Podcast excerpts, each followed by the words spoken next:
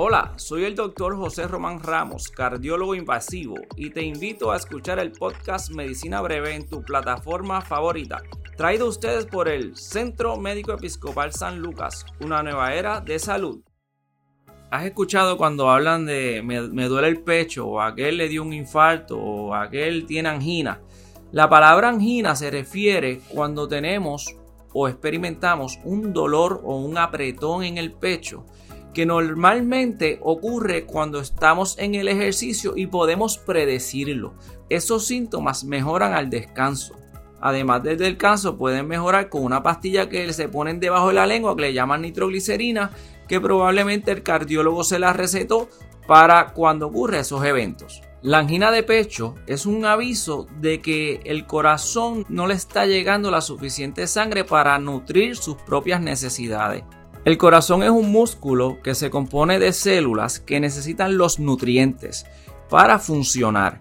Ahí está la energía. Sin embargo, eso llega a través de unas arterias que se llaman arterias coronarias, que con el paso del tiempo y los factores de riesgo que uno tiene, pues se van creando unas placas de ateroma que se llama aterosclerosis, que se componen de calcio, células inflamatorias, células de músculo y eso va obstruyendo el paso de la sangre hacia ese tejido, hacia el músculo cardíaco.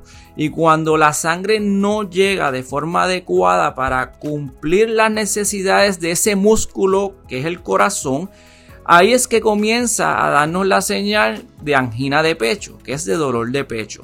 Cuando uno experimenta la angina de pecho, uno necesita buscar ayuda para ver qué es lo que está pasando y vas a ir al cardiólogo. El cardiólogo te va a hacer unos estudios para ver cómo está tu corazón en estos momentos, que sería el sonograma, el ecocardiograma, porque el corazón es la bomba que le lleva la sangre al cerebro, a los riñones y nos mantiene con la capacidad de poder hacer nuestras actividades de diario. Luego pasamos por un estudio que se llama stress test.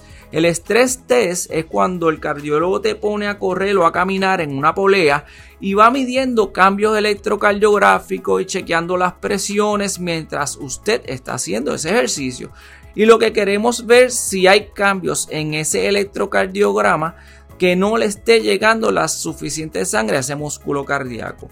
Luego que tenemos esos dos estudios principales para el manejo de la angina de pecho, probablemente se te hable acerca de la posibilidad de hacer un cateterismo cardíaco si tomamos en consideración los factores de riesgo como diabetes, hipertensión, obesidad, si fuiste fumador y se te hable de un cateterismo cardíaco. ¿Qué es cateterismo cardíaco? Pues antes los cateterismos se hacían a través de, de la femoral, de la arteria femoral derecha, de la pierna y de cierta manera la gente se quejaba de que molestaba un poco. Cada vez ese procedimiento se ha hecho más amigable para los pacientes. Ahora utilizamos la arteria radial, nos vamos a través del brazo, el paciente sale el mismo día que no está hospitalizado y ahí podemos utilizar contraste para ver las arterias del corazón que son las coronarias y vemos si hay alguna obstrucción. Si yo como cardiólogo identifico una obstrucción, entonces pasaríamos a otra etapa. La otra etapa sería identificar si es candidato para colocar una malla o para referirlo para cirugía cardiotorácica donde ponen unos bypass. Y eso lo que hace es que la sangre llega, se le coloca un puente hacia la parte luego de la obstrucción para que la sangre llegue al músculo cardíaco. También tenemos medicamentos cuando no está la opción de poner malla o no es candidato de cirugía para aliviar esos síntomas de dolor de pecho. Ahí tenemos los medicamentos para que el corazón no vaya tan rápido, porque no, no, gaste tanta energía, que son los beta bloqueadores, los famosos metoprolol, calvedilol, los que terminan en lor.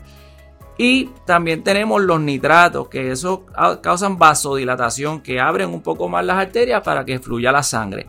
Es importante que Muchas veces tenemos los que padecen del corazón también pueden tener condiciones como la disfunción eréctil.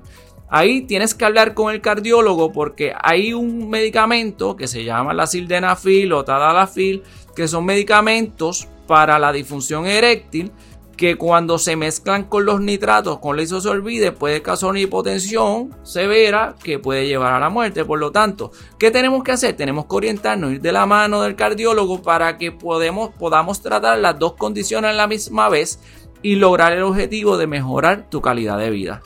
Si algún familiar, amigo o usted está experimentando estos síntomas de angina de pecho o dolor de pecho, es importante que visite a su cardiólogo que tiene las herramientas para ayudarlo. Usted está escuchando Medicina Breve, que es medicina en un idioma sencillo en 5 minutos para mejorar la calidad de vida y educarnos en condiciones médicas.